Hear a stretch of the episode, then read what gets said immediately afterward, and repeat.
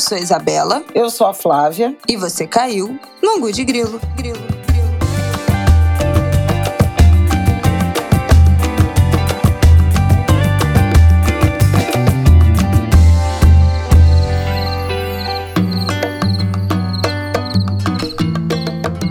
Oi, gente!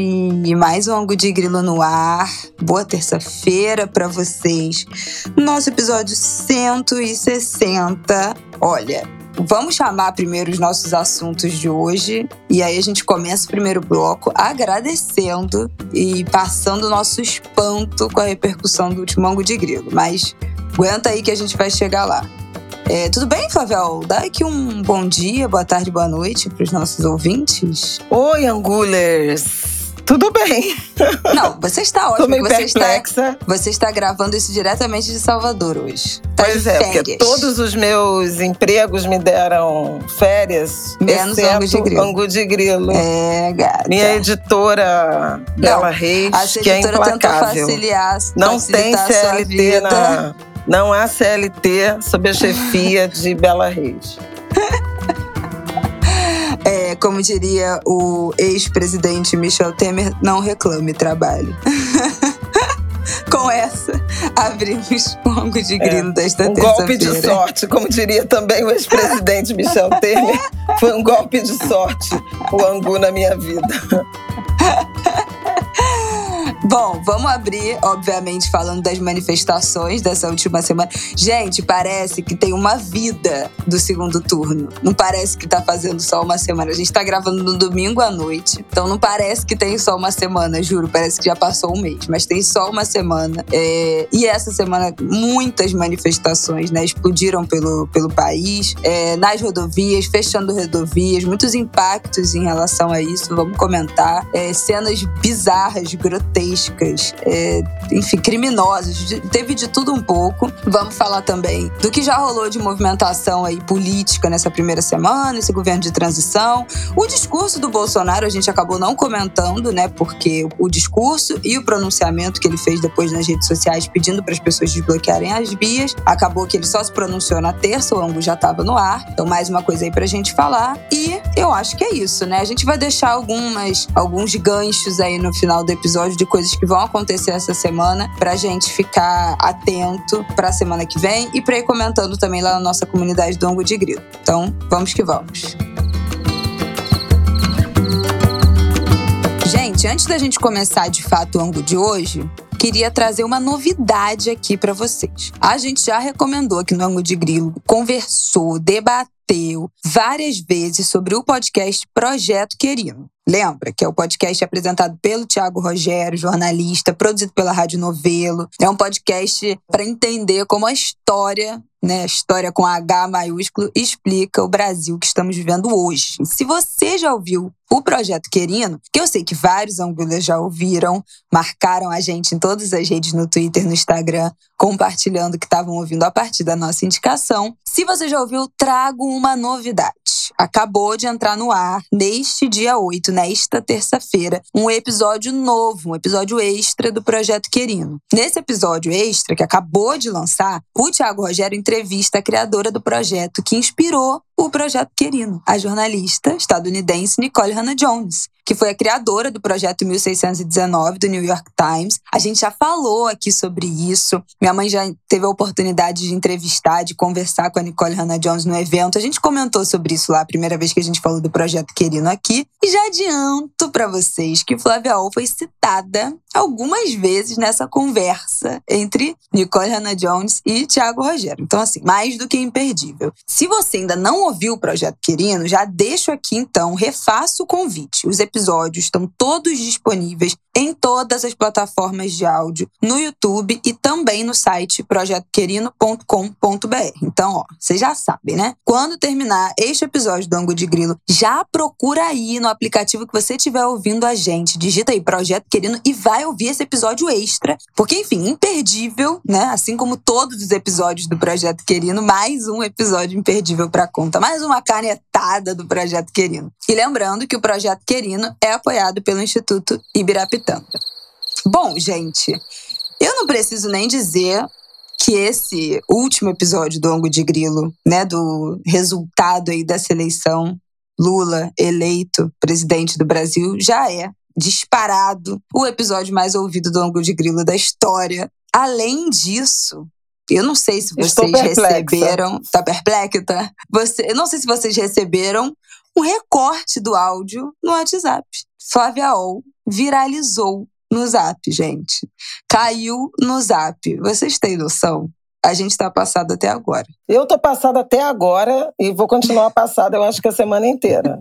Minha massa que eu tô passada.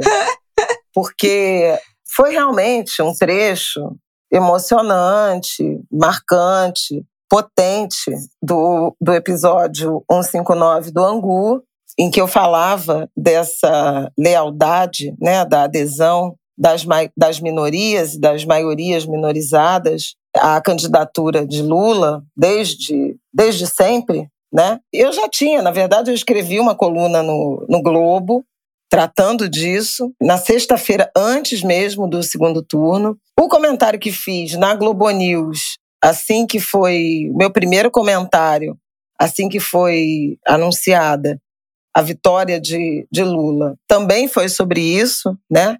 Sobre essa é, vitória de minorias unidas e, e do quanto esses grupos, mulheres, negros, é, LGBTQIA, indígenas, pobres, nordestinos, o tanto que esses grupos é, convergiram na direção dessa candidatura de enfrentamento né, à opressão, à discriminação, à supremacia que foi marcante né, no, no governo Bolsonaro, mas realmente não esperava que aquilo fosse provocar a comoção que provocou.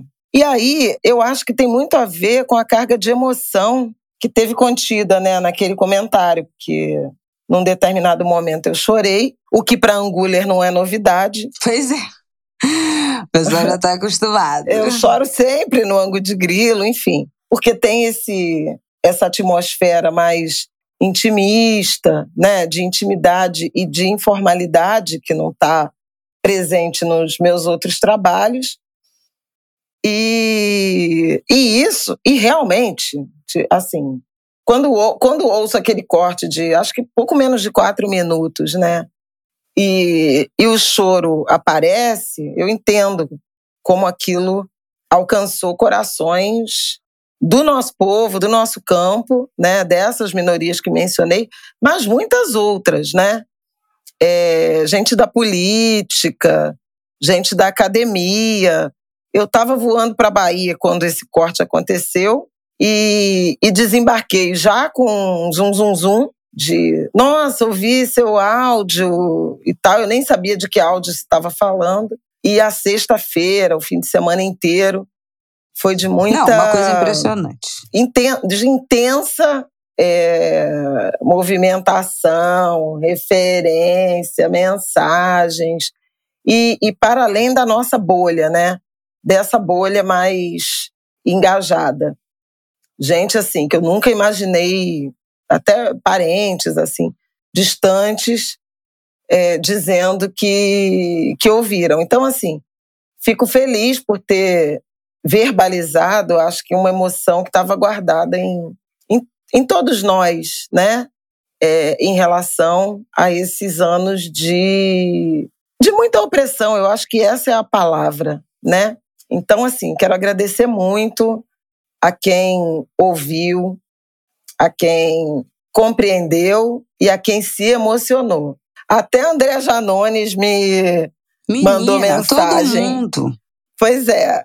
Por que, que eu estou destacando o André Janones? Porque o Janones foi um, um fenômeno, né? A gente até fala no A gente comentou sobre ele, sim. Desse desse fenômeno, né, da interação, do ativismo, né, nas mídias sociais, nas redes sociais, na campanha do, do Lula. Então, André Janones me notou por esse caminho, né, da viralização. Me notou, do Angu, é tudo. É, não, eu fiquei muito, fiquei muito impressionada. Gente, mas acho que era alguma coisa que a gente queria ouvir, precisava ouvir. Senador Humberto Costa compartilhou no Twitter. Muita gente compartilhou. Quero deixar nosso agradecimento aqui. Tudo indica nossas fontes é, angulísticas que foi o Anguler Elias, que tá lá na nossa comunidade do Twitter. Eu não sei se você viu, Flávio, esse tweet dele, falando: gente, eu eu fiquei muito emocionado com aquela, Flávia, aquela fala da Flávia, recortei, transformei um áudio do WhatsApp e acho que é o meu áudio que está circulando, porque o tempo e o corte são muito parecidos. Eu cortei para mandar para um amigo que eu tenho aqui em Campinas e aí eu acho que, que foi daí que viralizou. É, então tudo indica que Elias foi a semente aí dessa viralização. É, e chegou muita, muita, muita mensagem, muita gente nova. Vários angulers também lá no Twitter falaram que receberam em seus grupos de família, grupo do trabalho, e ficaram mandando o link. Não, houve completo, o episódio completo tá aqui. Então, que piramidaram aí é, o episódio para mais pessoas. É, realmente foi um episódio muito, muito emocionante. Acho que foi o, o, o, sentimento principal, assim. Eu acho que um alívio muito grande de, de ter chegado né, até aquele momento, até aqui. A sensação, assim, que, que dá essa semana, que o principal que eu senti essa semana, foi um alívio muito grande. E aí eu já quero falar desse alívio. Você quer falar mais alguma coisa disso do áudio ou já posso puxar nosso não, só, só agradecer e, e dizer que esse, esse corte, né, esse áudio, essa empatia gerada por esse áudio e essa emoção toda que aflorou, não apenas, né? Eu acho que eu fui cavalo aí dessa, dessa emoção que estava em muita gente, só aumenta a responsabilidade né, do presidente eleito e de sua equipe e a constatação que já foi feita no episódio anterior do Angu sobre não é o trabalho não acaba com ganhar a eleição, né? É, gato. Um vai ter que buscar de todo jeito cumprir as promessas que fez e o lado de cá cobrar, né, de uma forma incisiva para que essas promessas se cumpram. Por quê? Porque o mundo político organizado, ele se movimenta muito rapidamente. E aí pode abafar né, uma agenda de construção da igualdade, da equidade, de enfrentamento às desigualdades, de uma forma que não será admissível diante do tamanho do esforço que foi feito por esses grupos que garantiram efetivamente a vitória de Lula. Então é, é um pouco. Eu acho que assim, a emoção é incrível, é legítima, é potente, né? Mas ela não pode esmaecer, né?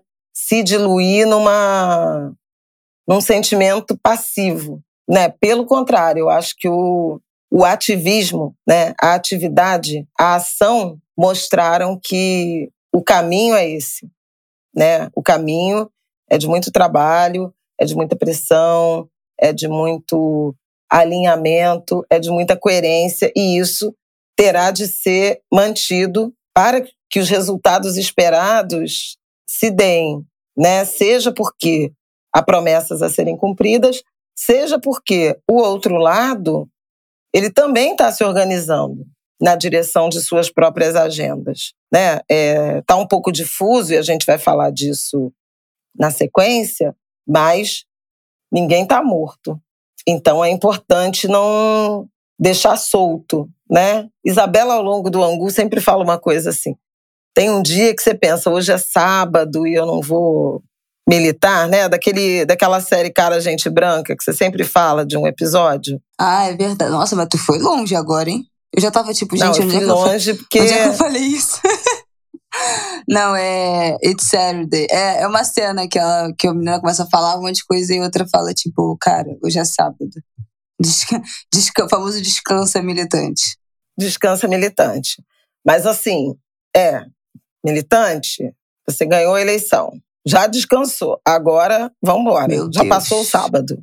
Meu já é Deus. é segunda, já é terça. Mas olha, eu acho que vai ter um fenômeno muito interessante de acompanhar nessa eleição, porque o Bolsonaro foi tão ruim, mas tão ruim, mas tão ruim, foi um governo tão horroroso, que, que, que uma parte, essa parte, né, esses, eh, uma boa parte desses milhões que votaram no Lula foram quase obrigados a se politizar de certa forma, de tão ruim que foi esse governo. Então, muita gente que era mais alienada, meio que não ligava, votava, mas não estava nem aí, né? Passou a acompanhar mais política. Muita gente que já acompanhava mergulhou ainda mais nesse assunto de tanta indignação do que viveu nesse, nesse período. Então, a gente vai viver agora um período que eu acho muito novo de mais gente ainda engajada, mergulhada e atenta, uma cobertura na internet avassaladora, como já foi, né, nos últimos anos, assim. Acho que desde 2018 aumentou muito a importância da internet, dessa vigilância da internet, da pressão que a gente faz, é, inclusive virtualmente, nos governos, de todas as, todos os graus. Mas eu acho que a gente vai viver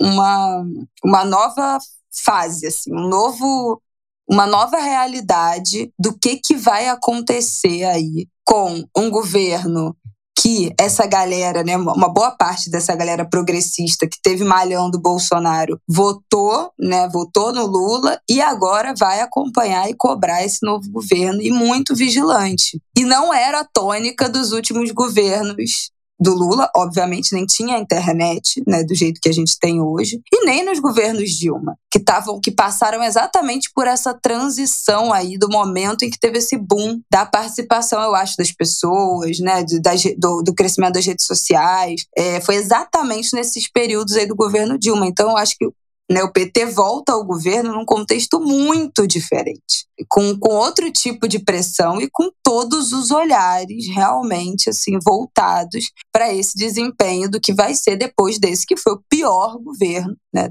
dos últimos 30 anos, desde a redemocratização do Brasil. Então, vai ser curioso acompanhar assim esse esse processo. Historicamente, né, pensando como um marco, eu acho que vai ser bem interessante ver como os, o governo vai se é, comportar é, com essa interação tão direta. Do ponto de vista histórico, do ponto de vista jornalístico.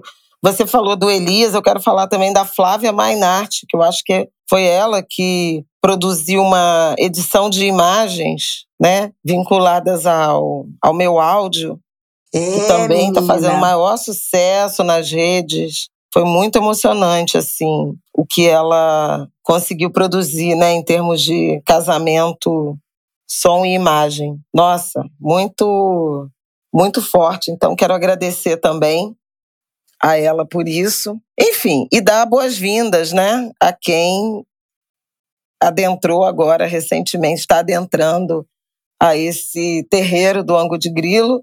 Espero que vocês não se decepcionem é curioso, porque a gente está gravando exatamente esse angu aí do primeiro, a primeira edição do Resto das Nossas Vidas, eu na Bahia, a Isabela no Rio, e o angu é um produto de, né, da nossa ancestralidade, que vem da Bahia, né? Minha mãe, Dona Ana, que usava essa expressão angu de grilo, era uma velha baiana de Cachoeira, no Recôncavo Baiano, e eu estou justamente, a gente está gravando domingo à noite, porque amanhã, segunda, quer dizer, nesta segunda, 7 de novembro, eu estou a caminho de Cachoeira, na Bahia, para uma agenda lá e para um reencontro né, com essa terra de onde eu vim. Né? A verdade é essa. Eu passei um fim de semana glorioso em Salvador. Foi incrível, porque choveu pra caramba, Oxalá mandou chuva, mas eu acabei vendo, tendo encontros muito amorosos com amigos daqui. Assisti a um show lindo da Ana Mameto, que vou botar lá nas dicas para vocês acompanharem, né, seguirem, conhecerem o trabalho dela no o, o álbum que ela que ela fez na, na pandemia, chamado Saudação. Já fica uma, já ficou uma indicação. Pois aí. é, já fica como, como dica. Como é o nome? Como é o nome? Conheci Ana Mameto, saudação. Vai estar tá aqui é, embaixo, gente, sigam, na descrição do episódio. Ouçam. Muito bonito o trabalho dela. Uma mulher preta, baiana, uma cantora muito visceral.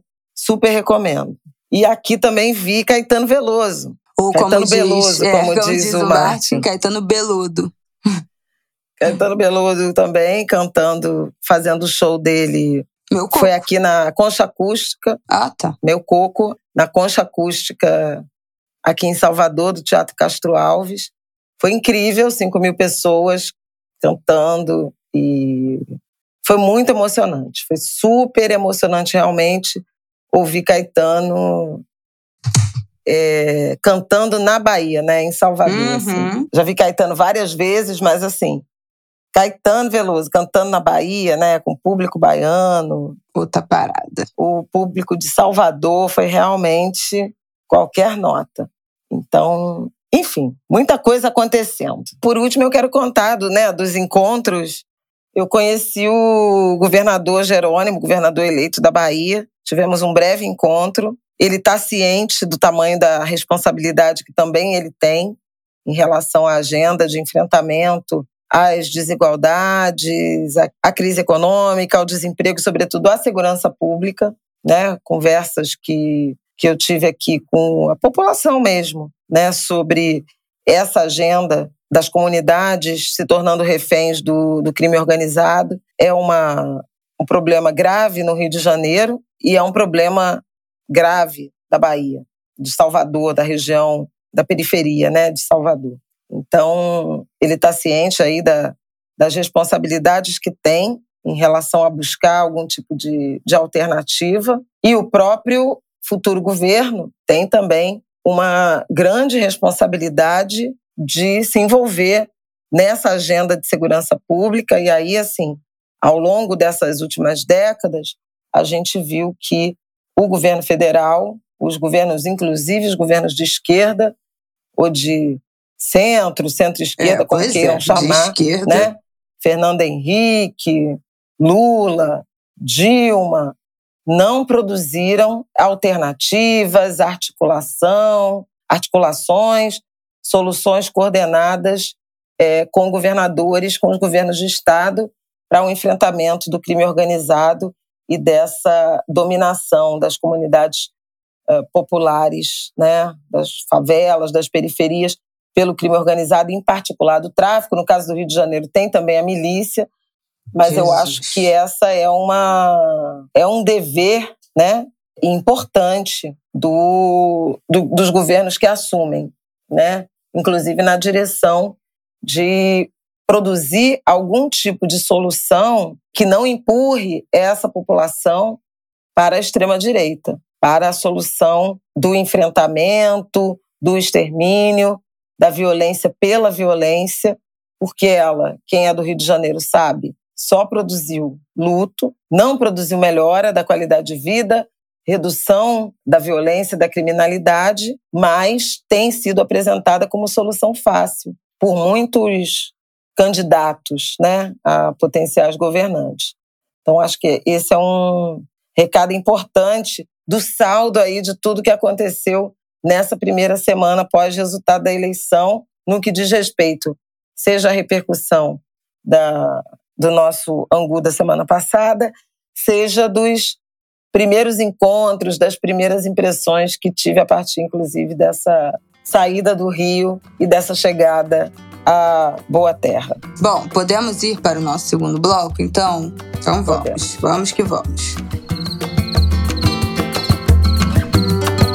Gente, no último ângulo de grilo que a gente gravou na segunda-feira, a gente já gravou no meio da tarde, então a gente já conseguiu conversar aqui um pouco no ângulo de grilo sobre as paralisações de rodovia, as pessoas fechando rodovia, inconformadas né, com o resultado das eleições, caminhoneiros parando e depois a, a própria população, né, os eleitores do Bolsonaro aderindo a essa paralisação, indo para as estradas fechar a, a, as estradas pelo Brasil inteiro. É, acho que isso foi, né, foi, se refletiu em todos os estados, não foi algo mais centralizado aqui ou ali. No dia, na terça-feira, né, que foi no dia primeiro, foi o dia em que Bolsonaro fez o seu pronunciamento, né, finalmente, depois de quase, depois de mais de 30 horas, eu acho, né, quase 48 horas do resultado das eleições. É, não, acho que 30 horas, você quase 48 já é um exagero. Mais de 30 horas. Ele fez seu pronunciamento, que poderia ter sido um tweet, né, ficou todo mundo zoando. Não, foram 45 horas. Jura? Gente, É. mas, ah, porque foi 5 da tarde. Ia ser 3, ele atrasou duas horas, né? Foi quase 5 horas Isso, da isso, tarde. isso, isso. É, então, realmente, foram quase 48 horas depois. Ele fez aquele pronunciamento que, assim, particularmente, eu, Isabela Reis, pra mim aquilo foi um atestado, aquilo foi um reconhecimento. O Bolsonaro ter se pronunciado já era algo além do que eu esperava. Eu achei que ele nem fosse falar nada, sinceramente. Porque as coisas já começavam a se movimentar, mesmo sem né, ele ter falado alguma coisa. Então, o vice já tinha ligado pro o Mourão, já tinha ligado pro Alckmin, todos os poderes já tinham se pronunciado e encaminhado. É, eu acho que um pouco depois daquilo, ou talvez um pouco antes, o Lula já tinha indicado o Alckmin para fazer o governo, o Alckmin para chefiar da parte dele esse governo de transição, que é uma lei. Então não tem como o Bolsonaro simplesmente virar e falar: ah, não, não, não tô afim, não vou fazer. É, então, o fato dele ter se pronunciado, para mim, já foi um reconhecimento de derrota por si só. E mais, na verdade, e não mais, muitas pessoas próximas a mim, inclusive, ficaram preocupadas do dele não ter falado textualmente, né? Nada do tipo, ah, parabenizo, reconheço o resultado das urnas dele não ter é, falado com todas as letras isso e que e, e ter de, de, alguma forma endossado, apoiado, agradecido pelas manifestações, que isso poderia inflamar mais os manifestantes, ao invés de arrefecer esse sentimento aí de injustiça, de uma possibilidade aí de urna ter sido fraudada, essa, essa gente delirante, mas ainda, ainda vou chegar nele. Bom, foi o que aconteceu, né? Os manifestantes falaram: não, ele tá com a gente, ele apoia a gente. Dobraram a aposta. No dia 2, que foi o feriado de finados, teve uma migração né, dessa galera, desses eleitores, para frente de comandos militares, quartéis militares no Brasil inteiro. Também no dia 2 foi o dia em que uma pessoa atropelou, acelerou em cima de um, de um grupo e atropelou sete pessoas numa manifestação. E duas horas depois disso, o Bolsonaro solta um vídeo falando: gente, vamos desbloquear as vias, as manifestações pacíficas são. É, são são bem-vindas, mas não bloqueando as rodovias, isso atrapalha o direito de ir e vir, isso atrapalha a economia, se a gente sabe que tem coisas mais importantes. Enfim, finalmente falou para as pessoas saírem da frente. E das estradas. Das estradas, desbloquearem as estradas. Mas uma coisa que me perturba, me perturbou essa semana, é o comportamento de seita. Eu acho que, eu acho que assim, não dá mais para dizer que essas pessoas são somente fanáticas, são somente, é, sei lá, apoiadoras. Tem um, um, componente, eu já tenho visto algumas pessoas analisando isso, especialmente nessa última semana, de um comportamento de seita. Porque o que, que rolava dentro dos grupos? Não importa o que o Bolsonaro falar, tudo que ele falar é o contrário do que ele pensa, porque ele está sendo mandado a falar coisa X, Y, Z. Então nós vamos continuar na rua. E aí ele faz uma, um, um vídeo falando desobstruam as rodovias. E as pessoas dos grupos comentam. Isso aí é um sósia. Isso aí, ele, eles são fantoche. Não é nisso que ele acredita. Vamos continuar nas estradas. Não sei mais. E, e para mim, falo isso de um lugar de muita preocupação, porque se fosse só uma, uma, um grupo de pessoas que a gente entende que, ah, não, realmente ficaram muito fanáticas politicamente, né? Estão tão realmente muito certas desse lado, desse, desse político, mas eu acho que a gente foi um pouco além, assim. Nesses últimos tempos, nessa última semana, foi assustador ver certas imagens e saber certos comportamentos. Como essas manifestações foram coordenadas somente dentro desses grupos, não teve nenhum chamado público. Tem um filme muito interessante que eu vou deixar aqui no, no nosso, na nossa sinopse, ele é um FI, eu vou te falar aqui quem escreveu. O Igor Melo, ele é repórter e jornalista do UOL. Ele teve na manifestação do, do dia 2, né, do, do, do, feriado. Falou um pouco como é que foi o, o comportamento dessa manifestação. Como tudo foi ordenado, como tudo foi coordenado, como o perfil das pessoas que estavam nessa manifestação. Que aqui no Rio, foi no centro do Rio, né, ao invés de ser na orla, na praia. Então, trouxe uma população que não é a padrão dos velhos, brancos e ricos da Zona Sul de Copacabana. Então tinham pessoas de vários lugares da cidade. Como ele fala que as pessoas são proibidas dentro desse grupo de consumir qualquer fonte de informação que não seja de canais bolsonaristas, youtubers e influenciadores bolsonaristas. A Jovem Pan, inclusive, que imediatamente depois do resultado das eleições já demitiu três, quatro apresentadores e já começou a mudar o seu tom, imediatamente já foi limada também por essas pessoas, como uma emissora que se vendeu, que acabou também para eles. Então, para mim, o grande desespero agora desse momento é como que recupera pessoas essas pessoas que estão vivendo dentro desta seita, as pessoas que estão mais radicalizadas, as pessoas que não consomem nenhuma fonte de informação que não seja é, do que é permitido, as pessoas que não ouvem. Gente, é delirante. Todo dia tem um vídeo novo de alguém no meio dessa manifestação falando: o Alexandre de Moraes foi preso e as pessoas comemorando. Foi confirmada um grande erro na apuração das urnas. Hoje, domingo, teve um vídeo hoje, de hoje, domingo, de uma pessoa em cima de um capô de um carro gritando para uma uma galera, umas, sei lá, 150 pessoas, falando: gente, acabou de chegar aqui no zap a mensagem de que foi confirmado um grande erro nas urnas.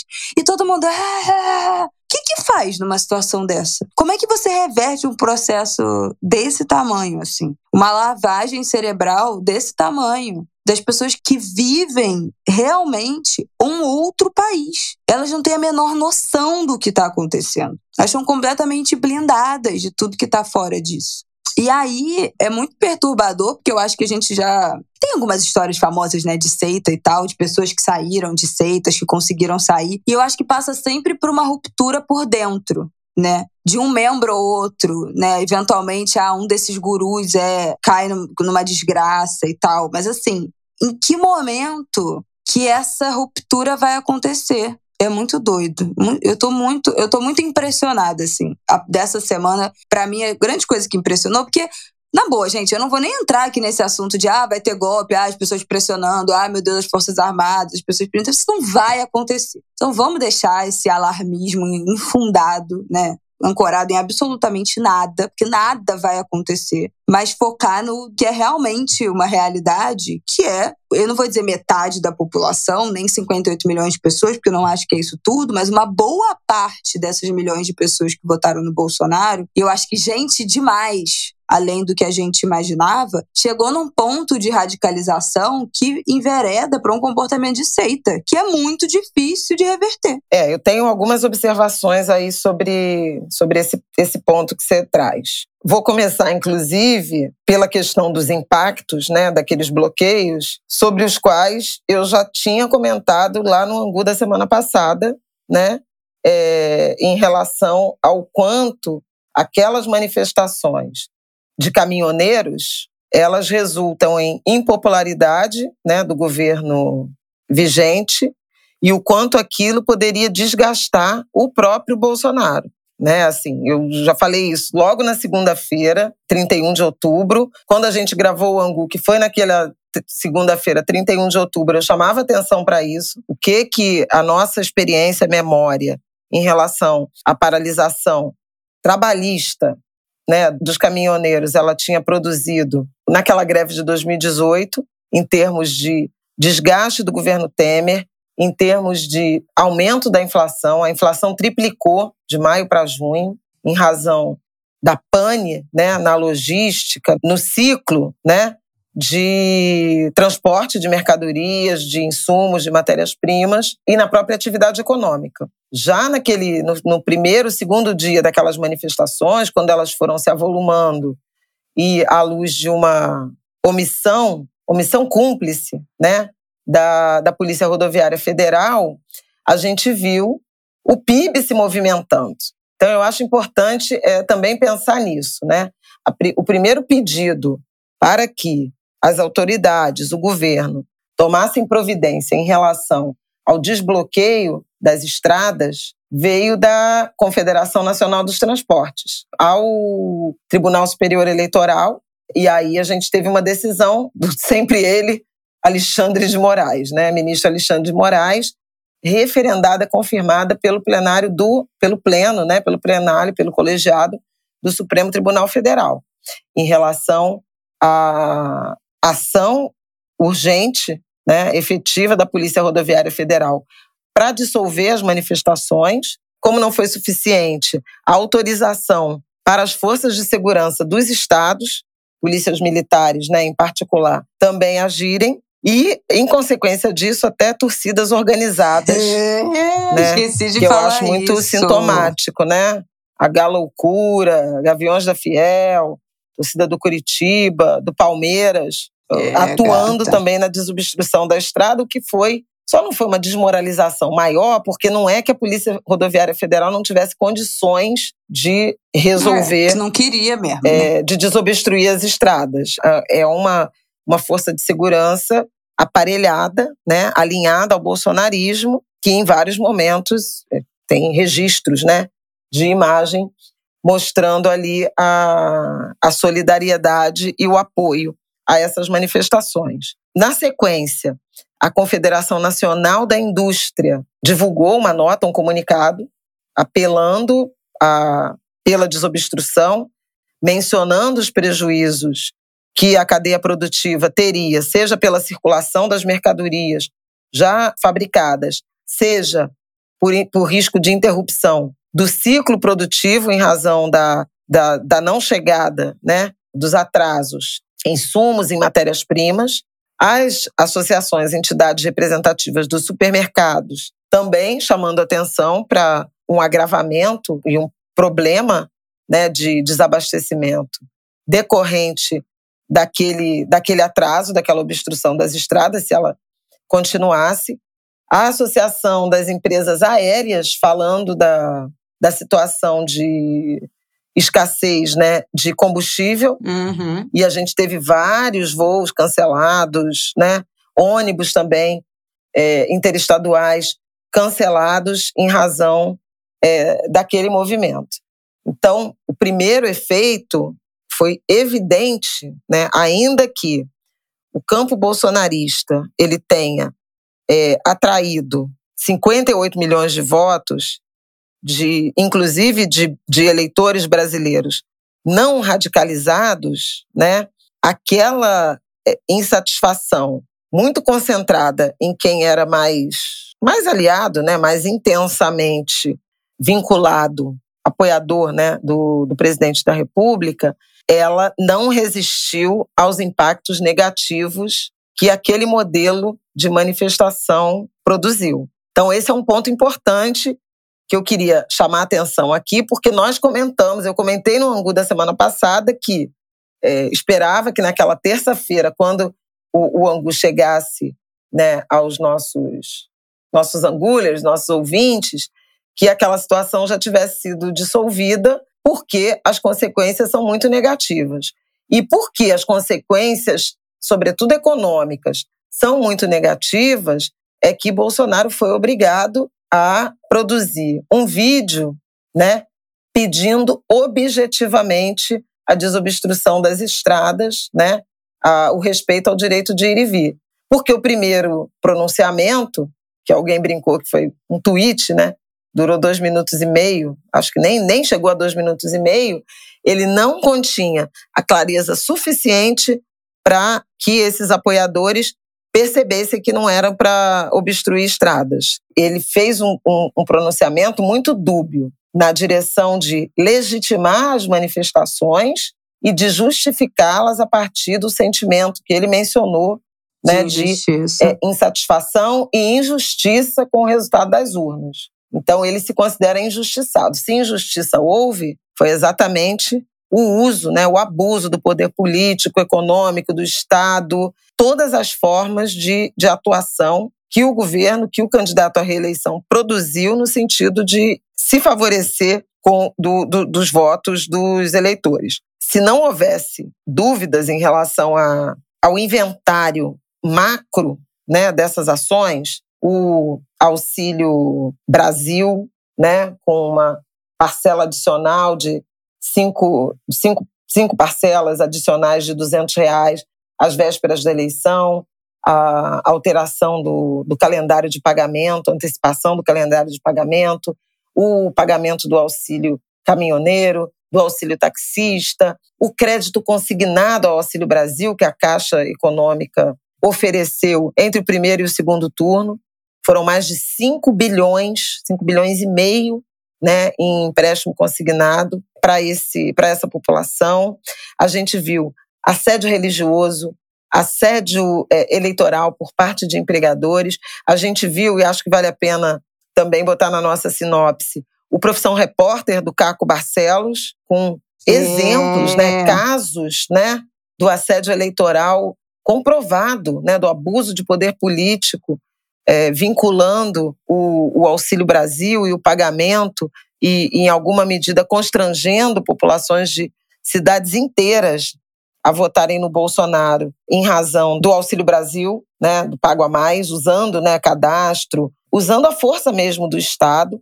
É, isso ainda há de ser apurado, né, espero, porque é absolutamente fundamental também a apuração e novos protocolos, né, de protocolos assim no sentido de regulação da legislação eleitoral para que isso não volte a se repetir. Aliás, Sim. tem até um debate sobre isso, né? O enfrentamento às fake news, o enfrentamento ao assédio eleitoral e a questão desse uso aí, inclusive com o aval do Congresso, né, do Parlamento. Então esse é um primeiro ponto. O quanto Bolsonaro foi levado a recuar a partir de impactos negativos na economia que incomodaram ser, a sua base de apoio empresarial. Isso é importante. Porque não fosse isso, uhum.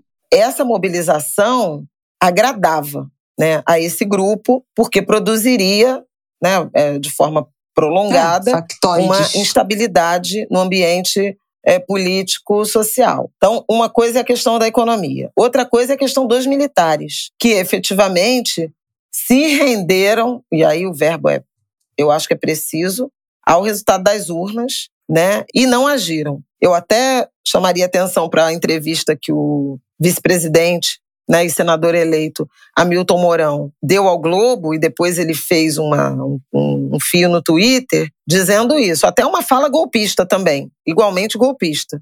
Porque ele diz que a sociedade é, tinha que ter se levantado, né, com outras palavras, mas no momento em que Lula foi venceu na justiça, né? Descondenado, como ah, alguns usam, inocentado do, do, e tal.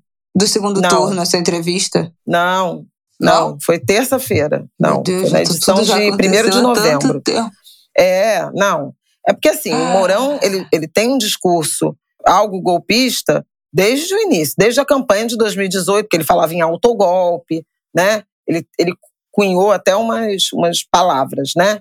um neologismo. Mas dessa vez o que ele disse foi o seguinte: a partir do momento em que se aceitou disputar um jogo com um jogador que não deveria estar em campo e a gente perdeu, tem que voltar para casa, perdeu que ele queria dizer o seguinte: tinha que ter sido golpe antes. Agora aceitou disputar a eleição. Perdeu a eleição. Não, mas assim, isso é muito impressionante, né? E a gente pode botar também na sinopse essa, essa entrevista e o, e o fio né, que, ele, que ele escreveu, que ele fala isso, agora estão cobrando das Forças Armadas e tal. Mas isso não podia ter acontecido. Pô, mas eu sou muito Alice de ter certeza que não ia ter golpe. Não, você não. Você não tem, você não é Alice. Eu também não achava, semana passada a gente falou disso. Mas assim, repara que houve seriamente um pedido, uma provocação e uma pressão para que os militares tomassem alguma providência. E eu acho que a fala do Mourão, tem muita gente que tem essa interpretação de que ela significava uma resposta pública dos militares de que não, não vamos fazer nada. Uhum. Agora Inês é morta, né? E, e teve havia, até a história teve, de que assim, o Bolsonaro se reuniu né, com os comandantes das Forças Armadas, acho que até antes do pronunciamento, e a galera mandou, antes. tipo assim, meu filho, vai pra tua casa. Faça suas Já então, né? assim, então, e eu então acho que é exatamente que isso esse... que a gente já tinha tratado aqui. Eu acho que aqui ninguém minimizou a vontade ou a, o espírito golpista, extremista, fascista do Bolsonaro. Mas a gente tinha alguma segurança, por incrível que pareça, que as instituições estariam funcionando. E que isso não ia acontecer Porque por muitos motivos. A partir das eleições, é. Foi muito rápido. E, gente, antes até a gente, a gente, antes da, do segundo turno, eu acho que entre o primeiro e o segundo turno, isso foi com certeza antes do segundo turno. Outros fatores. O Congresso americano passou, sancionou uma, um documento, foi uma, uma proposta do Bernie Sanders, que o, o Congresso votou, o Senado votou e o Biden é, sancionou, de que se tivesse qualquer movimento é, de golpe a partir das eleições no Brasil, imediatamente, sem que precisasse nada, a partir dessa moção, imediatamente serão rompidos todos os laços diplomáticos entre os Estados Unidos e o Brasil. Então tinha uma pressão também, que a gente sabe que um golpe não acontece isoladamente, né? Golpe de Estado não é uma coisa que, ah, um, meia, uma meia dúzia resolveu ele fazer sozinha. Não é simples assim. Então tinha uma, algum, algum tipo de pressão externa e a gente falou aqui, imediatamente todas as instituições se pronunciaram. E para mim a coisa, outra coisa muito impressionante dessa semana é como o Lula já é o presidente. O Bolsonaro sumiu sumiu. Ele entregou na terça-feira é, na mão do Ciro Nogueira e desapareceu. Inclusive, foi, o Lula foi convidado para a COP, a gente já tinha falado isso, parece que agora o Bolsonaro está se doendo, ele que não nem, nem foi, né, na última, está se doendo. Assim, acabou, é muito impressionante. Assim. E no foro de Teresina dessa semana, eles até falaram: a gente nunca viu um presidente desidratar tão rápido depois de um segundo turno. Perder tanto seu capital político em cinco dias, seis dias. É muito bizarro. Mas é, e aí a gente ponto. vai, obviamente, não. A gente vai ter que observar né, os movimentos, enfim, tentativas de reconstrução, também a, a política dinâmica. Mas, de fato, essa primeira semana foi realmente de uma imensa desidratação. Mas eu queria, só para fechar o ponto do, dos militares, né? Chamar atenção e aí linkar com esse delírio que você mencionou, de seita, né? que houve, inclusive, um movimento objetivo, né? De seguir as páginas, as redes sociais do Exército Gente. Brasileiro.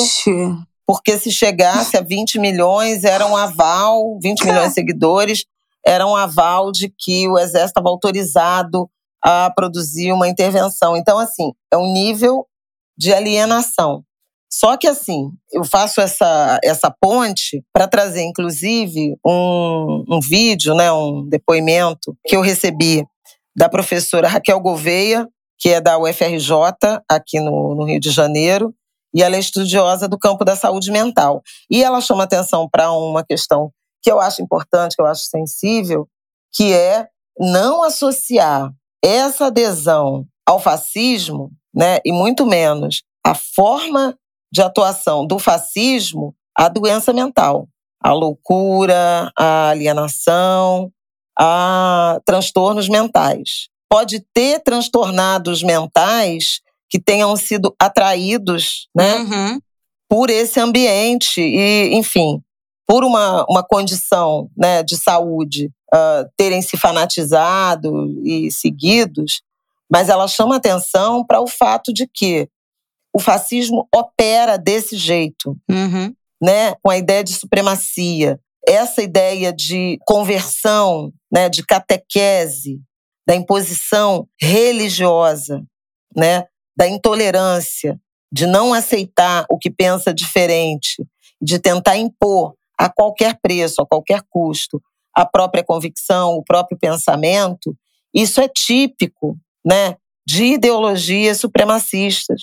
Isso é muito típico do fascismo e não é transtorno mental, doença mental ou loucura desses líderes ou de muitos dos seus é, seguidores. Há crenças mesmo em relação a, a convicções, em relação à própria supremacia. Né? E, e eu achei muito importante, já botei aí para a gente também botar o, o link da professora Raquel, porque não é exatamente para que esses movimentos gerem nem empatia, né, no sentido da piedade, da compaixão, nem o deboche, porque eles são profundos, uhum. sérios e pensados para produzir esses efeitos, inclusive do ponto de vista da construção dos ecossistemas de redes sociais, de comunicação, de blindagem de acesso à informação, que aprisiona pessoas nessa, nessa bolha, nesse ambiente, e que impede que eles recebam outro tipo de informação e, portanto, o pensamento crítico ele vai sendo completamente anulado. Então, é um pouco para trazer essa reflexão sobre nem tudo é loucura. Não, pode, a loucura acho, pode estar é... contida nisso, né? Mas, Mas os isso líderes é desse movimento, as figuras principais, têm muita noção do que eles estão fazendo. Como É os isso. gurus de seitas que já foram né, identificadas, desmanteladas nesse processo, tinham muita noção, muita clareza e muita racionalidade orquestrando esses, esses projetos de seita. Eu li uma matéria esses dias, tem muita gente comentando também essa semana, né, a partir dessas manifestações, como a gente está chegando no momento é, de- dessa radicalização desses, de- dessa não sei nem como é que chama isso, né? Mas assim, dessa galera, né? Dessa galera é, extremista, que chegou num momento muito parecido com. Eu não sei como é que fala, gente. É QAnon, QAnon. É aquele movimento, aquela teoria conspiratória também, essa seita é, dos Estados Unidos, que começa aí, que tem um, um boom, né? Um pouco do, do- do- a partir do Trump, também QAnon, durante a é. Que propaga essa tese de que o Trump estava travando uma guerra contra pedófilos, né, de Satanás, do alto escalão do governo, da imprensa, do- parte de outro lugar, né, essa história nos Estados Unidos. Mas a partir disso vem a pandemia e aí eles agregam, descredibilizam a gravidade do, do vírus, se recusam a se vacinar, se recusam a fazer lockdown. Parte dessas pessoas foram também, foi essa galera que invadiu o, o Capitólio, né, no dia do no dia do da posse? Não, foi no dia 6, né? No 6 de No janeiro. 6 de janeiro. No, no Não 6 era de da- janeiro. Não era posse, não. No dia da, da formalização né, da é, vitória. Do, do, né, do- daquele negócio. Foi o dia do reconhecimento da vitória. O discurso da Damares tem muita relação com isso. Tem muita relação, e eu acho que tem uma coisa. Eu vou botar esse link dessa matéria, uma matéria da BBC Brasil muito boa, que chama QAnon, Q- QAnon, Minha Mãe Põe Minha Vida em Risco, as famílias destruídas pela teoria conspiratória. É uma matéria de fevereiro de 2021, fala muito do movimento também anti-vacina e de negação da Covid, que está dentro desse movimento. E aí tem um momento que fala, em julho de 2019, um grupo batizado de Baixas do QAnon, que era para ser um espaço para as pessoas compartilharem experiências, pessoas que estavam vivendo com, com outros familiares que começaram a se radicalizar. E até junho de 2020 tinham 3.500 membros. E agora, em fevereiro, né, na época da matéria, em fevereiro de 2021, em seis meses, sete meses, já tinham 132 mil pessoas, com dezenas de milhares de relatos de rupturas familiares. É, e aí tem uma coisa interessante: tem vários especialistas, como nos Estados Unidos, essa radicalização começou. Não sei se antes do Brasil, mas teve o seu ápice, eu acho, naquele momento do Capitólio, né? Então, antes, dá pra gente dizer que eu acho que talvez o ápice do Brasil esteja acontecendo agora, tenha acontecido nessa última semana, do nível de, de, de alienação que, que isso que a gente percebeu. Então lá já tem vários especialistas que estudam isso nos Estados Unidos e que e essa matéria tem algumas coisas muito interessantes que falam que esse ambiente de incerteza, ansiedade, isolamento social, como foi a pandemia é ideal para a disseminação desse tipo de teoria conspiratória, que já são muito antigas, né? tão antigas quanto a própria humanidade, como o cara diz aqui, a gente está acostumado a viver com dezenas, centenas de teorias conspiratórias, mas esse momento em que há muita incerteza, muita ansiedade e também esse isolamento, é, com a facilidade das pessoas têm de tanto consumir conteúdo verdadeiro quanto conteúdo falso nas redes sociais, essa velocidade das redes propiciou né, muito intensamente o aumento de pessoas cooptadas por esse movimento e também por e pessoas que se radicalizaram completamente e não conseguem sair. E aí é muito curioso que eles falam que as pessoas ainda acreditam que em algum momento tem sempre uma nova data de que o Biden será deposto e o Tr- Trump vai assumir. E por mais que isso não aconteça, as pessoas vão acreditando em novas datas, em novos momentos em que isso vai eh, se provar verdadeiro, assim, que essa teoria vai se comprovar. E as pessoas falam que as pessoas também não dão o braço a torcer, porque de alguma forma isso significa que os últimos dois, três, quatro anos da sua vida foram completamente assim apagados, né? Porque as pessoas se distanciam das suas famílias, rompem todas as relações familiares. Essa pessoa que trata nessa reportagem, ela se recusou a se vacinar e foi proibida, inclusive, de entrar nos mercados do bairro em que ela vive. Todos os vizinhos cortaram relações, todos os familiares. Então, assim, você vai rompendo com todo mundo e mergulha completamente nessa seita. Agora, o que, que eu acho importante? Além da gente não tratar isso como loucura, né? Como minha mãe falou, não patologizar tudo, reconhecer que a pandemia, esse isolamento, é, essa solidão, a, a, depressão desse momento, muitos transtornos que foram provocados, né, que foram despertados a partir da pandemia e eventualmente não tratados, podem criar um ambiente propício para buscar né, conforto, companhia, respaldo nesse tipo de ideia, nesses tipos de, de grupos e tal. Mas acho importante a gente também entender que não são todas as 58 milhões de pessoas que votaram no Bolsonaro que são radicalizadas nesse ponto, assim como não são todas as milhões de pessoas que votaram no Trump que são radicalizadas nesse ponto. Tem muita gente é, que é realmente que foi e realmente nem os 60 milhões que votaram no Lula são, ah, são, né? São esquerdistas, esquerdas, comunistas. Né? Exatamente convictos e tal. Pra é. gente não cair numa do tipo, ah, nossa, mas essas pessoas foram cooptadas por esses líderes do mal e nós temos 58 milhões de pessoas para tirar de dentro dessa seita. É, não é verdade. Tem muita gente que votou no Bolsonaro porque é racista declaradamente, porque é machista, porque é LGBTfóbico, porque odeia pobre, porque odeia gente preta, porque odeia indígena, porque é, quer mesmo derrubar a Amazônia inteira, ah, fazer é liberal, criação de gado. Porque é liberal na economia, porque detesta o PT, detesta o Lula, etc. Então, tem de tudo tem nesse de tudo, cesto. Tem de e tudo. aí é o último comentário não que eu é queria só fazer gente sobre coitada, isso. Não é só gente é, que foi cooptada, e mesmo essas pessoas também, em algum ponto, elas podem ter sido radicalizadas e alienadas depois disso. Mas em algum ponto elas concordaram inicialmente com esses discursos racistas, é, misóginos, LGBTfóbicos, contra povos originários, contra o meio ambiente, contra tudo. Então teve algum ponto de contato, de concordância inicial, que levou, eventualmente, para uma situação de, de, alienação completa. Mas também não são pessoas que estão passando ali, nossa, ilesos. Ai, tava andando aqui, tropecei e virei.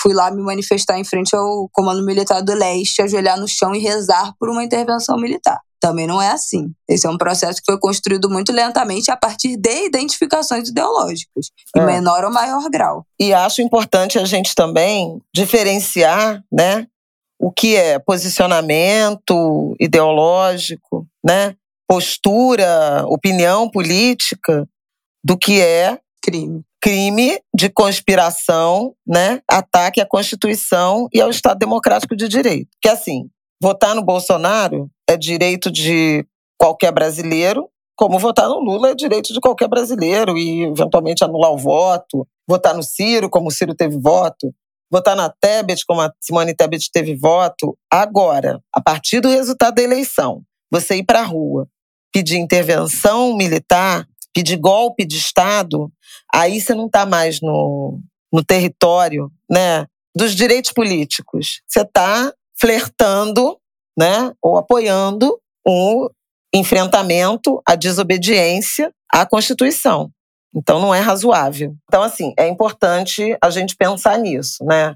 Em que medida vai o luto, a desesperança, a desolação por conta de uma derrota eleitoral e em que momento começa o enfrentamento, a afronta à democracia, ao Estado Democrático de Direito, à Constituição não, Federal. Cantar o hino fazendo saudação nazista não é direito de não ninguém. Dá. Isso é, Entendeu? é inclusive não crime. Dá. E o Ministério Público Federal está investigando, por isso mesmo, que isso não é razoável. Não, né? surreal. Assim como obstruir estradas ou pedir eh, intervenção militar, enfim, tudo isso que a gente já falou. A última coisa que eu queria falar sobre o discurso breve do Bolsonaro é que ele se coloca como um, um líder de oposição, dizendo que o sonho continua e tal, da extrema-direita. Ele reproduz, repete, como fez mais de uma vez, inclusive na Assembleia Geral da ONU, em setembro passado, o lema dos integralistas brasileiros, que são os fascistas, né? É Deus, pátria, família e liberdade. É o lema fascista do Mussolini, repetido pelo Mussolini uh, na Itália, nos anos 30, de Salazar, em Portugal, o ditador português, inclusive causou espanto né, ao presidente de Portugal, quando teve aqui para aquela história da, do coração de Dom Pedro I, em que Bolsonaro repetiu esse lema e causou um constrangimento na academia, na sociedade portuguesa, em razão de ter dito, repetido esse lema fascista na frente de um, de um presidente né, democrático de Portugal. E aí eu acho que é isso, quer dizer, ele se apresenta como uma liderança de um campo menor que os 58 milhões de votos que teve. É isso significa o quê? Que é um Bolsonaro radicalizado, sem entender, inclusive, o, o tamanho né, que ele poderia ter a partir do resultado das eleições, e que há um campo para lideranças da direita e do centro-direita emergirem no Brasil. Então, aí é uma, uma virada de página também para o ambiente político, para a disputa política no Brasil. Foi o que a gente falou Eu na semana passada. a gente passada. já falou isso, né? A gente terminou, a gente falou isso e terminou o episódio passado falando isso. É, bolsonarismo já é, já é maior do que o Bolsonaro. Quem é que vai e, e, ele não aglutina mais essas pessoas. Quem é que vai assumir essa, essa liderança? Não há nenhuma outra figura que, que una todas as tribos, como foi o Norvana, mas que una todas as tribos, como foi o Bolsonaro. Porque dentro desses 58 milhões tem os radicalizados, tem a galera da Faria Lee, os Faria Limers, tem a galera do mercado financeiro, tem os evangélicos, tem a galera que é pela família, tem os, os, os neonazistas, tem uma quantidade de coisa que eu acho que nenhuma outra figura talvez consiga aglutinar com tanta. Não é nem capacidade a palavra, mas com tantas. gente, depois que eu tive Covid, assim, eu não, meu vocabulário acabou. É, que, que é porque o Tico corta, mas metade do tempo eu fico aqui tentando lembrar as palavras para falar para vocês. Mas enfim, então fica, eu acho que deixa essa lacuna, porque ele, nessa semana, o quanto ele já desidratou, eu não sei qual vai ser a capacidade dele de continuar sustentando essa galera que ele aglutinou nesse tempo. Tanto que ele já foi eclipsado nessa primeira semana. Então, vamos falar disso? Vamos para o nosso último bloco, que esse episódio era para ser pequeno e já está imenso? Pois é. Vamos? Vamos. Então, acho que eu espero que esse bloco seja mais curto, Angulers, porque já tá tarde, domingo 11 horas da noite a gente gravando.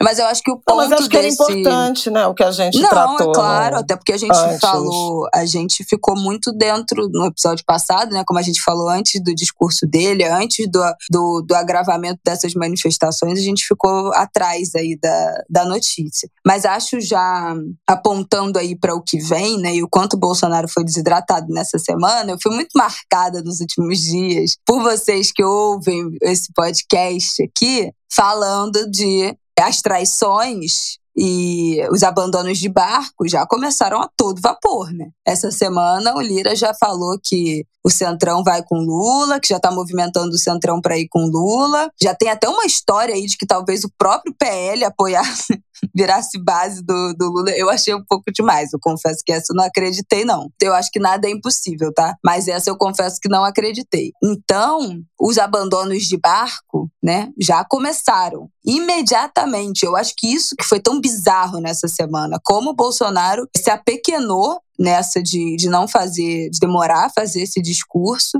fazendo um discurso tão pobre, né, de qualquer coisa, de, enfim. E como os apoiadores dele, um monte já pulou do barco, já abandonou o barco. Ah, mas é a Isabela, ele, ele já não, vai, não é presidente mais, ele já vai sair, por que, que as pessoas iam ficar agarradas nele? Uai, daqui a quatro anos tem eleição de novo, gente.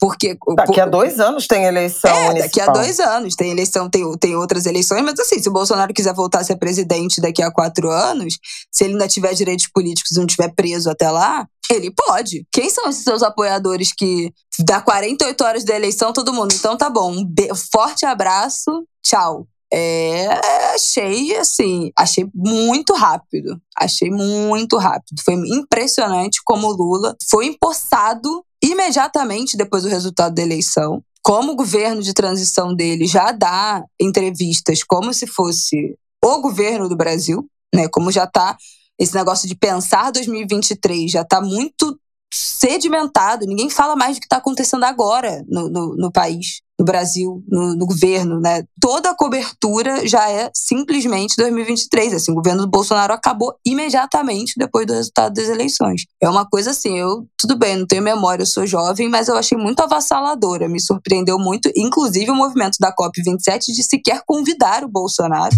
disse que ia convidar o Bolsonaro e já convidar o Lula, que vai com Marina, que vai com uma comitiva. Tinha uma informação de que a Simone Tebet também vai com ele. Enfim, ela avisou o Senado é, que, que entraria de dispensa para a COP27, mas não, não se falou mais disso, então fica aí o, su, o suspense. Mas muito impressionante, gente. Eu fiquei muito, muito passada, assim, nessa, nessa semana de ver como. Eu já, já sabia que iam abandonar o barco, eu só não achei que fosse ser tão rápido. É, de fato, foi bastante bastante rápido. Queria chamar a atenção para o protagonismo de Geraldo Alckmin, né?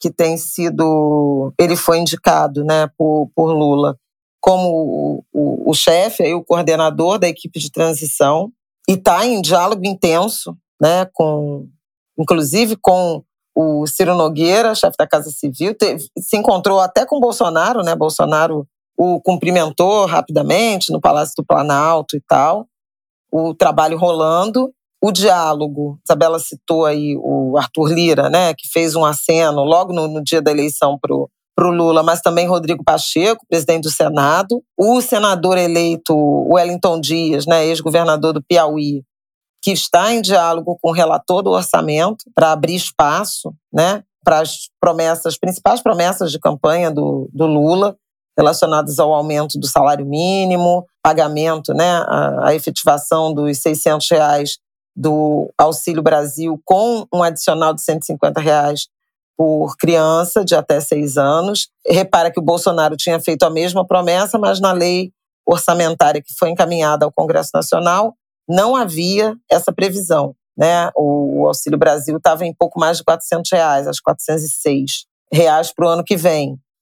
O aumento real do salário mínimo também não estava previsto e o senador Wellington Dias foi, inclusive, numa entrevista ao Estúdio I, né, na Globo News, em que eu estava presente, ele soltou que a intenção é retornar com uma cláusula de aumento real, que é a inflação mais a variação média do PIB dos cinco anos anteriores, o que no ano que vem daria algo entre 1,3 e 1,4. Então, a retomada já de imediato da política de valorização do salário mínimo, do salário mínimo que foi é, uma política marcante dos governos petistas, mas em particular do ou implementada, né, no, no segundo mandato de, de Lula. E é isso que a Isabela falou, quer dizer, um governo que já praticamente está caminhando, se está costurando aí de que forma isso vai ser feito, se vai ter uma, um projeto de emenda constitucional para viabilizar esse gasto extra, se vai ser por medida provisória, mas assim, você vê o próprio mercado financeiro reduzindo suas posições, né? O dólar caiu para caramba. Isso é sinal de,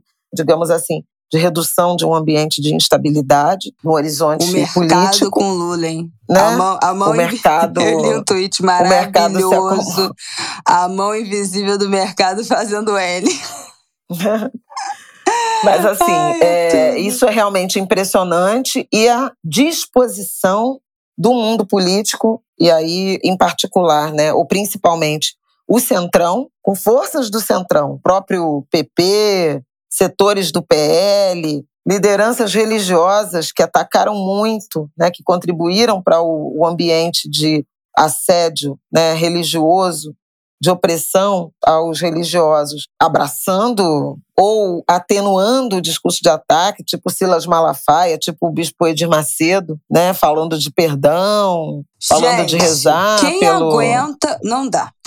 É inacreditável. É inacreditável. Vocês gostam que eu falo? É inacreditável. Como é que pode. Gente, as pessoas não deixaram nem o corpo esfriar. E já estavam lá, não, tá tudo certo, olha, Lula, querido, um forte abraço. Ai, olha, mas é nisso que eu fico muito feliz do Lula não ter feito nenhum aceno direto a esses caras durante a campanha. Mesmo tendo, sabendo que seria menos votado entre os evangélicos, mesmo precisando desse, desse apoio, não se curvou a esses dois trastes, porque imediatamente eles fizeram tudo que fizeram com Lula, imediatamente depois já mudaram completamente de postura e largaram o Bolsonaro às traças.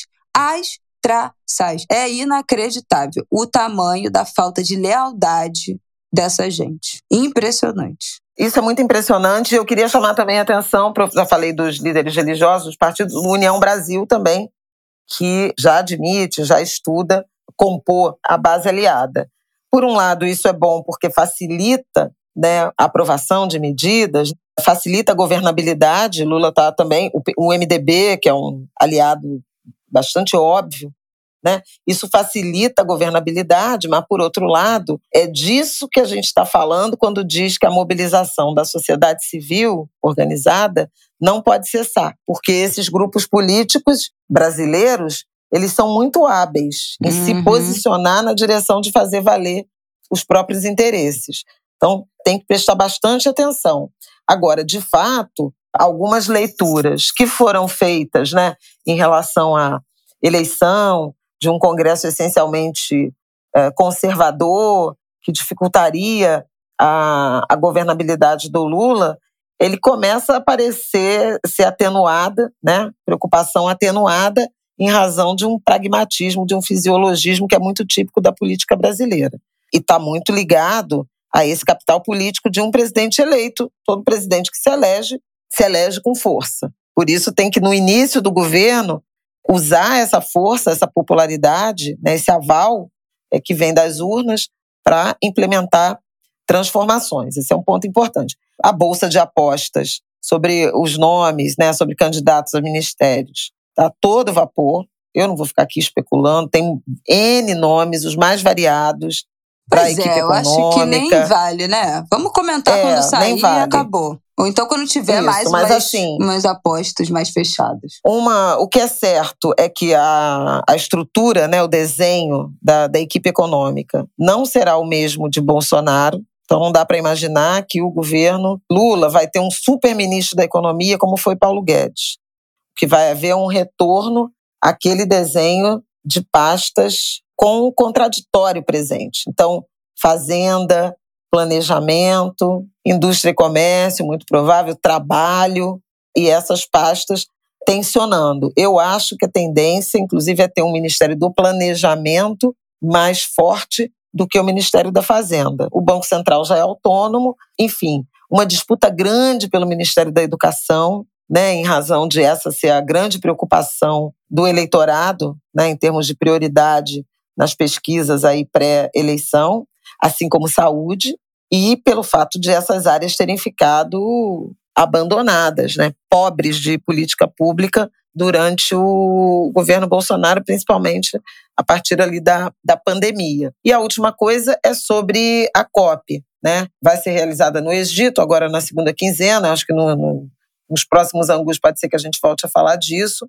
mas assim, é um pouco uma convocação do Brasil voltar a integrar essas rodas né, do protagonismo em relação à agenda de enfrentamento à urgência climática. O Brasil sempre teve um papel absolutamente de protagonismo, desde a Rio 92, e perdeu isso no governo Bolsonaro. Então, na semana passada, a gente já tinha comentado sobre a Noruega acenando com a volta né, do Fundo Amazônia, com o desbloqueio dos recursos. Isso tende a voltar e a própria participação, convite para Lula participar da COP27 é um indicativo da relevância que o mundo quer devolver ao Brasil. Aí a expectativa é de que lá ele anuncie as titulares ou os titulares, mas eu acho que é mais para as titulares do Ministério da, do Meio Ambiente. A Isabela mencionou da ida da Simone Tebet. Quem sabe, né, ela será anunciada também como ministra da Agricultura. Não sei, mas certamente, qualquer que seja a participação dela, vai se relacionar com essa perspectiva de convivência possível né, entre setor produtivo, agronegócio e, e meio ambiente, preservação ambiental, e a expectativa de que ele anuncie o Ministério dos Povos Originários. E eu digo isso eh, com esse nome, é uma torcida minha, porque tem gente que chama de Ministérios dos Povos Indígenas ou dos Povos Tradicionais, mas acho que dos povos originários contém um significado político grande, que é o termo da Constituição que, em alguma medida, sepulta a ideia do marco temporal. Porque se são povos originários, quer dizer, origem está no começo de tudo. Se está no começo de tudo, não tem marco temporal. Né? E um governo que se comprometa com isso, uhum. eu acho uhum. que é, que é relevante. O, o principal nome para essa posição, que aparece até aqui, né, é o da Sônia Guajajara, que foi eleita deputada, por, deputada federal por São Paulo.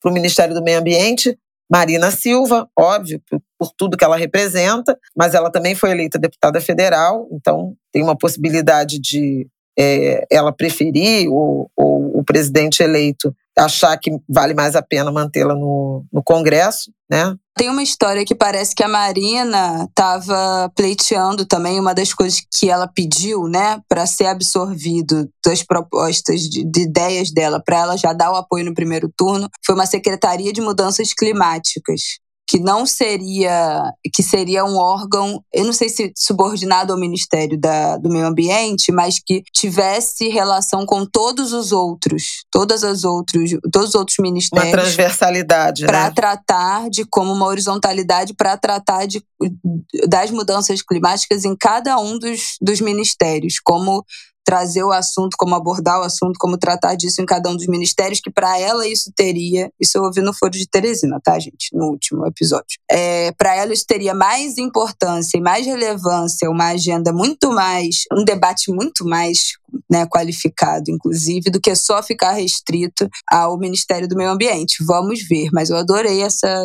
Acho que independente se é a Marina ou não, essa secretaria é extremamente importante. É, enfim, e aí tem essa. Tem muitas especulações, obviamente, mas assim, muita expectativa de que na COP27 algumas definições sejam feitas. Tem outros nomes, a ex-ministra Isabela Teixeira, que aparece também entre as candidatas, a Sueli Araújo, que foi presidente do IBAMA. Tem muita especulação, Silvio Almeida na Justiça, Flávio Dino, Cátia enfim, Abreu. vários nomes aparecendo. Cátia Abreu na Agricultura e ela teve um papel importante, né, no segundo turno, declarando aí apoio, ela que é uma mulher do agro, e é, sempre foi leal, né, foi leal a Dilma, ah, enfim. Não, isso aí com a Dilma a gente não isso pode é falar verdade. nada dela. Então, Lealdade é uma coisa que uma parte dessa galera não conhece. É, e eu acho que o próprio papel do esse protagonismo do Alckmin tem a ver com o reconhecimento do Lula por essa imensa lealdade que é marcante no, no Alckmin, né? Eu acho que o Alckmin, muito provavelmente, não trouxe votos, mas deve ser, tende a ser um vice-presidente muito comprometido, muito leal a, a Lula, como ele foi leal a Mário Covas, né? como ele foi leal ao PSDB. E, e até comentei isso, não sei se eu comentei isso aqui no Angu, né? Ele, como Lula, foi enterrado vivo na política, né? Traído Sim, pelo Dória, né? E aí talvez essa, essa aproximação tenha a ver com essas dores, com essas mágoas, né? E aí pode, pode ter uma relação construída a partir daí, né? Acharam que a gente não era mais ninguém, e? então um se, um se apoiou no outro. Do terceirão para a vida. Não, até a André Sadi comentou que afora essa essa tese, né? Essa minha minha reflexão sobre a morte política que foi decretada para os dois, né? Eles viveram duas perdas intensas, né? O Alckmin perdeu Nossa. um filho, né? O filho dele num acidente de helicóptero e o, o, Lula, o neto e a própria Dona Marisa. Então, assim, foi uma, uma, uma caminhada, né? Muito marcada também pelo luto que talvez os tenha aproximado. Então vamos Aliás, lá, estamos acompanhando vamos, a transição. Vamos terminar esse bloco? Vamos, já estamos terminando? Eu quero só deixar um PS que você falou da perda do, do filho. Já terminei. Vou deixar aqui o link também, que eu li essa matéria que saiu no Universo da UOL. E você falou da perda, né, do Alckmin, da perda do filho. Foi o filho caçula, morreu no dia 1 de abril de 2015, aos 32 anos. E a Lu Alckmin, é, esposa né, do, do Geraldo Alckmin, deu uma entrevista falando sobre a perda do filho. É uma espécie de reportagem especial da, do Universa que é um portal do, do UOL voltado para o universo feminino, que ela que é uma matéria em primeira pessoa. Que, enfim, né, que, que não foi ela que escreveu, mas a repórter coloca em primeira pessoa, como se fosse um depoimento em primeira pessoa, que ela fala isso. Acho que, eu acho que o Tomás ter, estaria feliz com esse resultado dessas eleições e tal. Nossa, é uma. É, é, meu Deus, é muito triste, mas a forma também como ela vive e, e ressignificou e, e, convive com esse luto também é, é muito impressionante. Uma, um depoimento muito bonito. Vou deixar aqui na, na nossa sinopse. E acho que é isso, né, Flavel? É isso, né? Vou voltar para as minhas férias. Pois é. Gente, acho que é isso. Nosso episódio 160 está no ar. Tem dois pop-ups aí para essa semana pra gente ficar de olho. Na segunda, esse episódio vai ao ar na terça. A gente tá gravando domingo à noite. Na segunda, Lula volta de suas férias. Lula que também esteve na Bahia, descansando, mas não, não encontrou, não teve encontro não com Não nos encontramos. Antes que vocês perguntam.